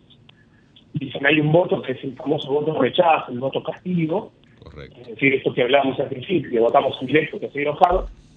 Hay un segundo tipo de votante Milei que es el voto económico, este hombre es un economista, me ofrece algo nuevo, no lo voto como castigo a los otros, lo voto por creencias sociales libertarias, y si hay un porcentaje de votante de Milei, y lo yo decía al principio, es profundamente ideológico, como el voto de Bolsonaro, que empezó siendo un voto eh, de rechazo a Lula y terminó siendo un voto de la, de la iglesia eh, evangélica y, de la, y contra la ideología de género. Acá lo mismo, votante de Milei, hay un porcentaje muy grande que entraña, eh, que encarna eh, una serie de ideas que la Argentina había tapado como en una olla presión. Eh, uno no tiene una dictadura militar con apoyo cívico, en un momento se juzgan los militares y desaparece la gente que nos apoyó cívicamente.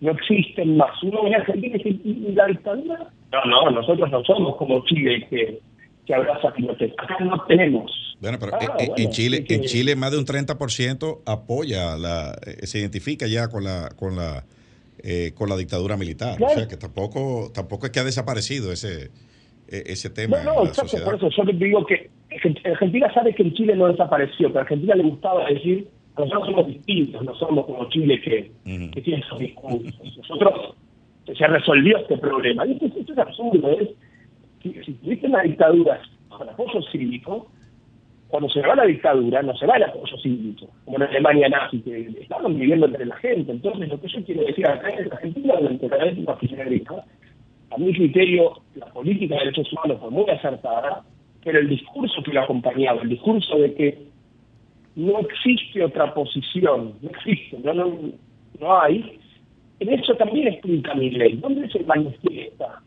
la, lo contrahegemónico?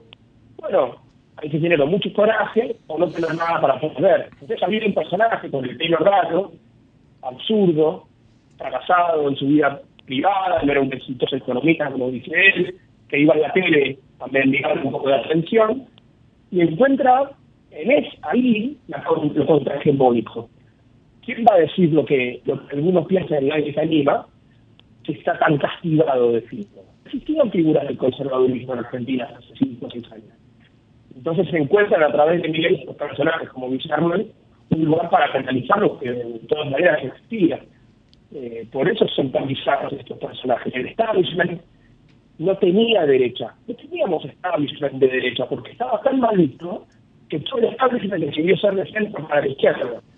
Eh, y esto es algo que quizás también habría que revisar hacia a futuro, ser tan duros con la cancelación del discurso ajeno, incluso cuando yo coincido con el discurso hegemónico de aquel momento, en general provoca esto, es como pasar una olla a presión y pretender que en un momento no explote. Yo prefiero permitir que el discurso, eh, la deliberación sea entre personas racionales y no tan duros con el otro racional esperar a que ese otro discurso se manifieste a través de un, de un payaso.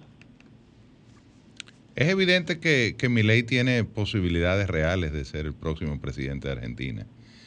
Eh, y uno, claro, es un ejercicio, si se quiere, de prácticamente de, de adivinanza, ¿no? De, de, de, configurar o imaginar ese mundo o esa Argentina eh, presidida por Milei esa ruptura eh, con la idea, ¿verdad?, de, lo que hablamos ahorita, un poco de, ese Estado social y democrático que hemos, eh, de que se ha configurado en, neoconstitucionalismo, esa defensa de los derechos eh, fundamentales, hasta incluso la idea de proponer hasta un mínimo vital y una y, educación gratuita, salud gratuita todos eh, estos elementos, independencia económica, con un banco central, una moneda, o sea, una serie de elementos que eh, mi ley está evidentemente proponiendo una ruptura.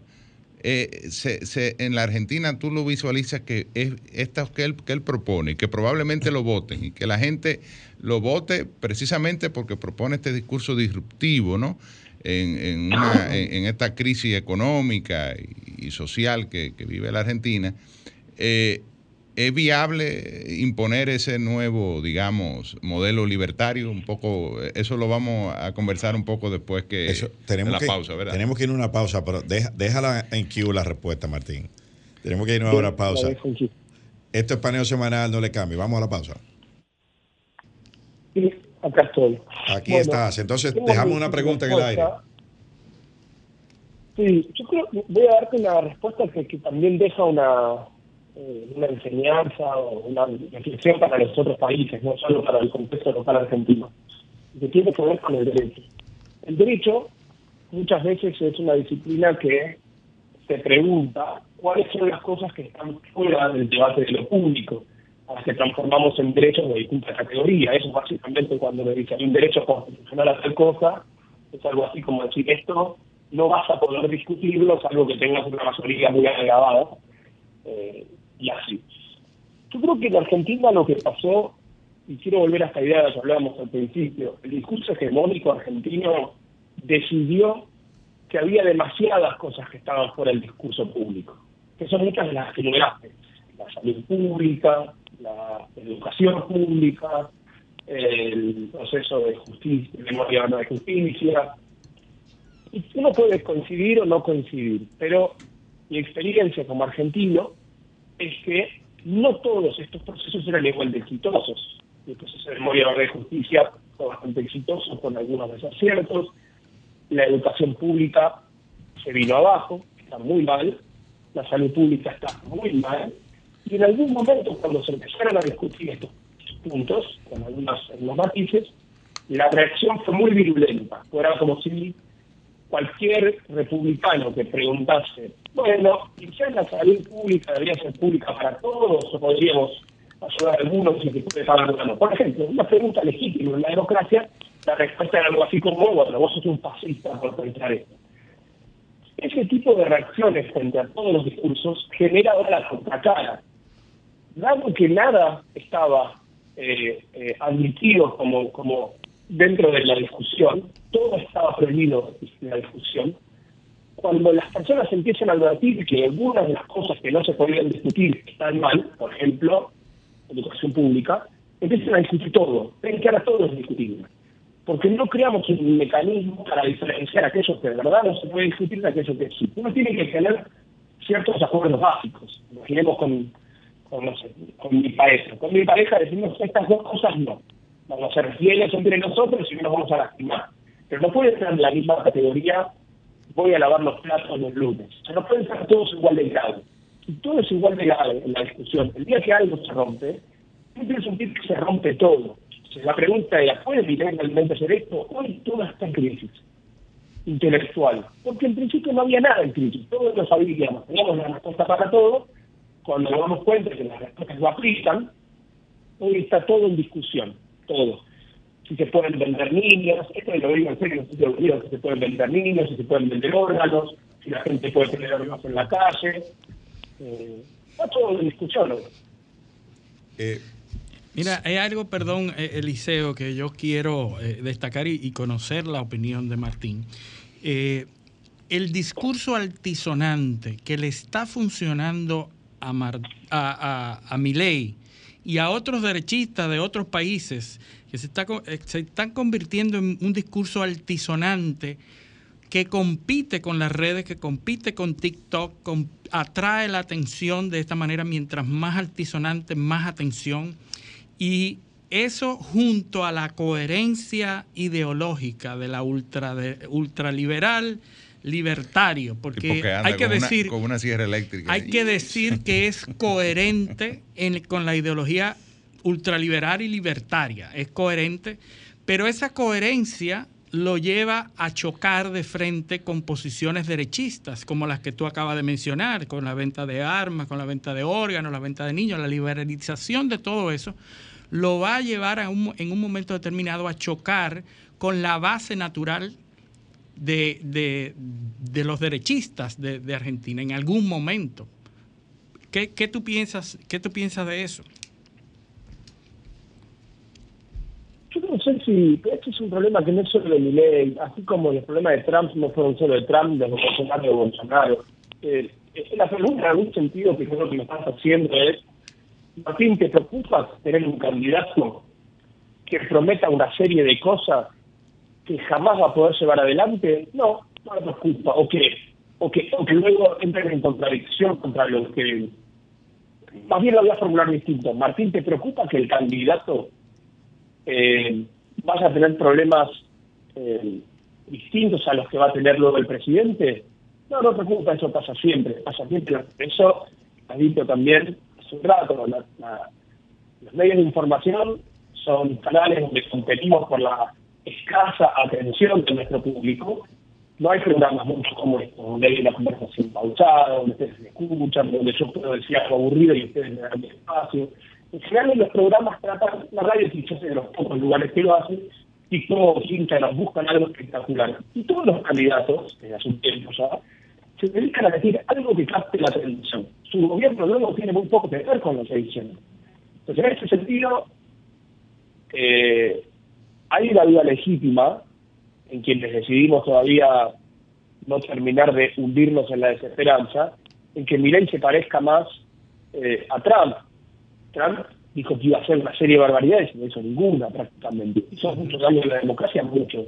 Hizo mucho años el discurso único, sí, claro que lo hizo. Obviamente, si no tiene sistema Lo que le ha pasado a Boric también en Chile. bueno, a Boric en Chile, a todos los populistas, a todos. Uno dice, ¿será más preciso Trump o a Castillo? No, y, eh, ¿qué, ¿Qué va a pasar? y parecerse eh, una versión moderna de Menem, ¿no? En el, en el plano económico. Porque tiene en el equipo económico, tiene, tiene los a los cabecillas de la privatización, de la, del tema de la convertibilidad, eh, y fueron los que idearon ese sistema, esos son los que integran el equipo económico, o integrarían el equipo económico de, de, de mi ley. O sea que no, no hay que buscar muy lejos para, para encontrar un, un, parecido. Pero yo veo también y algo que decías sobre, sobre, la, sobre si las personas le dan importancia o no a lo que promete un, un determinado candidato. Y se me ocurre mencionar a un político argentino, a Baglini, a Raúl Baglini, eh, con su famoso teorema, de que eh, eh, la, la, distancia del poder es directamente proporcional a la irresponsabilidad del discurso. Y a medida que él eh, se va, que la, la, opción política se va acercando al poder, el discurso va siendo más aterrizado y más apegado a la realidad. ¿Tú crees que aquí, digo, ya lo, yo estoy, estoy viendo algunos giros de mi ley, eh, después, sobre todo después de la paso, porque fue un resultado, creo que hasta inesperado para él. Sí, él, claro. Él decía que eh, la, su expectativa era obtener un 24%, más o menos, y tuvo más de un 30%, o sea que le fue mucho mejor de lo que él pensaba. ¿Tú crees que que aquí se va a producir un giro muy, muy brusco en el discurso y que esas posiciones se van a moderar? No tanto. contrario? No tanto, no tanto. Eso es, y esta idea es una regla general, es una regla general, pero hoy la política se profesionalizó eh, mucho más, o se profesionalizó, diría, el asesoramiento a los políticos, y entonces, si yo tuviera que decirle a alguien, sin datos, sin ningún dato, cómo comportarse, diría, antes de una primaria tratar de ser muy radical para pasar la atención, cuando se acerca de ser presidente trata de ser moderado para captar más votos de centro. Pero dado que hoy la Argentina aparentemente se está admitiendo que el argentino no quiere a alguien más moderado, Miren, no se está moderando tanto. No se está moderando porque el principio general lo aplica en este caso puntual, que es que la gente ya tiene dos candidatos más moderados que prometen cambios, y que a lo que mejor le está funcionando es radicalizar. Entonces, es verdad, momentos él se moderó, dio su respuesta, y fue el momento donde bajó la situación. Y volvió con posiciones más radicales nuevamente, porque la gente sigue queriendo verlo como el primer líder. Y creo que ayer la se, se mostró públicamente con una motosierra eh, de vuelta. Entonces, ¿por qué? Porque se ve que eso la gente lo celebra más, que es cuando dijo que no iba a echar a todo el mundo del Estado, que es muy criticado, por decir algo eh, tan, tan poco disruptivo. Yo creo que los argentinos, me, parece que la sensación que tienen los, argentinos es que como eh, aquí ya lo hemos intentado todo y, y, y, como que nada parece funcionar o, o, estamos, o seguimos mal. Y lo veo porque ya se intentó, y, con esto quiero como que volvamos otra vez a lo que nos nos tiene juntos aquí, al tema de la criminalización de la política. El, hace, hace poco menos de un mes, en, el Clarín, hubo un reportaje de la, de la periodista Lucía Salinas que escribe estos temas judiciales. Y hablaba de una, de la, una denuncia que hizo la Asociación de Magistrados de la injerencia del gobierno en los tribunales. O sea que es una, una y, y da un dato que es muy útil, sobre todo para la coyuntura dominicana, porque podemos hacer un, paralelismo sobre lo que está pasando aquí, que es que el 12, apenas el 12% de las causas, de la causa de corrupción en los últimos 30 años llegan a juicio en Argentina. y a la gente no le preocupa que lleguen a juicio. No, no le importa. Lo que quiere es que le metan 18 meses, verlos esposados, y ya después pierden el interés en seguir un proceso que duran años, ¿no? Y, creo, creo que esa es como una, una carta que juegan las sociedades en, determinados momentos para tratar de, corregir políticamente el, el, panorama político, porque el pensamiento reduccionista tiende a, como dice Martín Caparrós, el, periodista compatriota tuyo también, eh, habla del honestismo, ¿no? Que dice que lo mejor que le puede pasar a un argentino es que un adversario suyo en una discusión política sea imputado de corrupción, ah. porque es el, es el, Ahora, curiosamente, no sé, eh, eh, tú me, me corregirás, Martín, eh, pero mi ley no ha explotado eso del fin de la impunidad. Lo vamos a meter a todos presos, esos corruptos. Eh, vamos a penalizar. Eh, la justicia tiene que. Es lo que ha dicho que lo sacará patada y para afuera. Y entonces, nada, vienen los que, los que, saben y los que tienen las ideas que deben aplicarse, ¿no? en contra de, este socialismo que ha acabado con la Argentina. O sea, él, no apela a eso de la, de la criminalización, o por lo menos no lo he escuchado. No, no me pena eso por hay varias cosas que diría. La primera es que la sensación general, no sé si es cierto o no, es que estos cuatro años fueron de menos corrupción que los anteriores. Sí. Entonces el discurso hoy no es tanto contra la corrupción, sino contra lo que al principio decían ustedes, hemos probado todo y sin embargo estamos mal. Es más contra eso, es más, quiero dejar de estar mal, no me importa que nada del Sí sobre la criminalización de la política, que como hablamos la otra vez, es la contracara de la judicialización de la política también. Son dos cosas distintas. Porque uno, en principio, comienza judicializando todo, primero los jueces decidiendo sobre política pública, entre lo que luego se avanza con, además, creer que además de poder decidirlo judicialmente, puedo criminalizar a quien lo hace distinto como son dice querido. Ambos fenómenos provocan esto que ustedes dicen, que son dos cosas muy evidentes. La primera a lo que yo me refería con la alienación del discurso. El discurso, el demócrata, la gente quiere votar, la gente participa en la democracia, siente que durante mucho tiempo estuvo fuera de los discursos públicos. Las élites participaban de las discusiones a través de tribunales. El derecho se sofisticaba, la Convención de Derechos Humanos de no sé qué cosa, y otro tratado. Hay mucha gente que estaba mal, hay gente pobre. Y voy a dar un ejemplo concreto que tiene que ver con Bukele o que tiene que ver Argentina con los discursos de seguridad. Los más, en general, las personas que tenemos una, posición más eh, privilegiada, somos más, eh, más prudentes al momento de ejercer el castigo. Y uno puede decir, claro, ustedes son prudentes, pero porque ustedes viven en, un edificio que tiene seguridad privada. En general, los discursos de mayor mano dura provienen de sectores pobres. claro yo quiero decir acá con la judicialización es, eh, bueno, tengamos cuidado porque lo que pasó durante los años de judicialización y judicialización de la política es que las élites discutían la política en tribunales a través de su grupo de abogados y un sector muy grande de la población estaba fuera del discurso. Sus ideas eran consideradas ideas absurdas, ustedes son estúpidos, ustedes no entienden, este no está fuera del debate, bueno, este es un primer problema. El segundo problema que usted creo que lo han marcado es la criminalización de la política en general no consigue penar a la política, pero sí consigue desprestigiarla.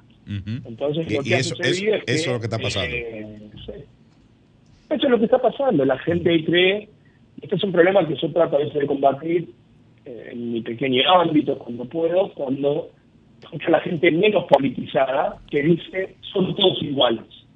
Yo Exacto. que no son Que se vayan todos. Todos lo mismo. Eh, es un poco el que presentó en el sentido, la idea de que todo da lo mismo, que lleva lo que han dicho ustedes, dado que todo da lo mismo y que se aprobé con todo lo racional, ¿por qué no pruebo con un hombre que habla con los perros y tiene una motosierra? Si más o menos... Y, canta también, que es importante. No, pero eh, es un rockstar, el 70% la de la política, todo es un chiste. 70% de, lo, de, de, los argentinos votó contra el gobierno. O sea, en, en esta en, en, en, la, en las pasos. Y eso, eso es muy sintomático porque era ese mismo 70% que decía que se vayan todos. Sí, el voto protesta. o sea, la sociedad, la sociedad no está contenta ni conforme, porque con esos números es, es definitivo que hay una corriente en contra. Sí. ¿Está cerca mi ley de, de ganar en primera vuelta o no? No, primera vuelta creo que no, pero no lo puedo saber sí quiero decir algo y no lo tomen como si fuera muy, muy lógico mi comentario, pero que, se, que, que el gobierno haya sacado 30% no habla mal del gobierno, habla mal de la oposición. En este contexto, solamente puede sacar 30% del gobierno si los candidatos de la oposición son muy malos. Y eso lo ha dicho el propio gobierno casi. ¿eh? Solamente podemos sacar un 30% y ser competitivos, porque el los puede llegar a entrar, porque los dos candidatos de la oposición son pésimos. El gobierno este fue uno de los peores gobiernos eh, de la historia y para el peronismo te van a decir sin sonrojarse que fue el peor gobierno que se hicieron como peronismo. Entonces, eh, este gobierno es muy malo eh, y no me sorprende que hayan tratado el 20%, muy bien diría lo contrario, me parece muchísimo el 30%, muchísimo. Eso me, recuerda el, discurso de, de Malcolm X, la bala o el voto. Dicen, ahora estamos atrapados, doblemente atrapados triplemente atrapado Y todo el que nos propone una solución, nos propone una trampa. Entonces, sí, eso, es lo que yo veo que está sucediendo ahí, aparentemente. Sí, eh, sí, y la Argentina tiene un problema más que quizás no hablamos, lo quisiera tocar en el tiempo que queda, es se ha transformado en una Argentina clientelar y de privilegios. Entonces, eso sí lo advertimos todos. Y acá el juega un papel muy importante. Ustedes conocen lo que se llama el dilema del el juego del ultimátum. El juego del ultimátum, si me dan un minuto, los cuento, es muy interesante, es un juego que se hecho en psicología, y le preguntan a, imagínense que ustedes ahí en el estudio le preguntan a uno de ustedes, cualquiera, eh, encuentran un millón de dólares y tienen que distribuirlos de las formas que quieran. Entonces le proponen a uno de ustedes que eh, diga cómo se van a distribuir el millón de dólares y otro de ustedes, distinto, tiene que decir si acepta o rechaza. Si rechaza, nadie se queda con nada, y si acepta, se consolida la distribución que propuso el primero. ¿Se entiende el juego? Sí, em, se descubrió que cuando las personas proponen algo muy injusto, por ejemplo, si yo encuentro un millón de dólares y me propongo a mi amigo 900 mil para mí o 999 mil para mí y uno para vos, dicen que no, que lo racional sería siempre decir que sí, por lo menos gano un dólar, por lo menos gano 10 dólares, ¿por qué voy a decir que no sin que sea gano algo? Y la gente contesta, prefiero que dos que ganar un poco cuando vos ganas tanto con lo injusto que es esto. La Argentina en el último tiempo se transformó en un lugar de muchísimos privilegios y muchos votantes de ley lo votan y lo dicen casi expresamente. Lo voto porque creo que voy a estar bien pero si yo no estoy bien, por lo menos que estemos mal todos. No quiero ver más Por lo menos que estemos todos igual de mal. Es, una, es una construcción moral primaria para la que venimos precableados. O sea, hay experimentos con bebés donde los niños se, se, se, se muestran más proclives a que a recibir uno y uno que a él recibir dos y que el otro reciba tres. O sea, eh, oye, oye, es una, pero son bebés, o sea, eh, que estamos, porque estamos como pre, predestinados a estar iguales. O estamos bien o estamos todos mal. Nos conformamos o está todos mal al mismo tiempo, pero, pero no desiguales. Ese, ese es el, el, el, gran problema. Y, y, creo que eso es lo que impide la toma de decisiones eh, racionales en, la sociedad. Sí, la unificación de la oposición también.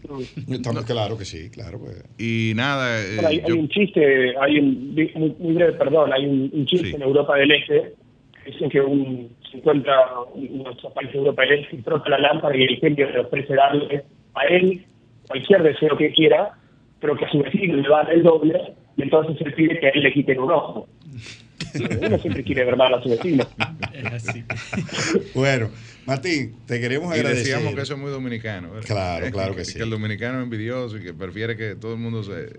Pero el ser humano en sentido general. Eh, Es así, eso es una la naturaleza humana. Exactamente. Martín, te queremos agradecer que hayas eh, aceptado nuestra invitación eh, de nuevo y esperamos tenerte pronto por aquí cuando cua- después de las elecciones para que analicemos No, un poco y, lo y- que pasó. y aspiramos a sacar lecciones de, de lo que está ocurriendo en Claro. Argentina, En Argentina. porque evidentemente la crisis de la democracia y de los partidos y, de- y- y el desprestigio de los políticos y la mediatización de la, de la, de la, de la, de la, de la política y de la información eh, y todos estos fenómenos que se están dando en América Latina, se dan en Argentina, se han dado en Brasil, se han dado en Ecuador, se han dado en Perú.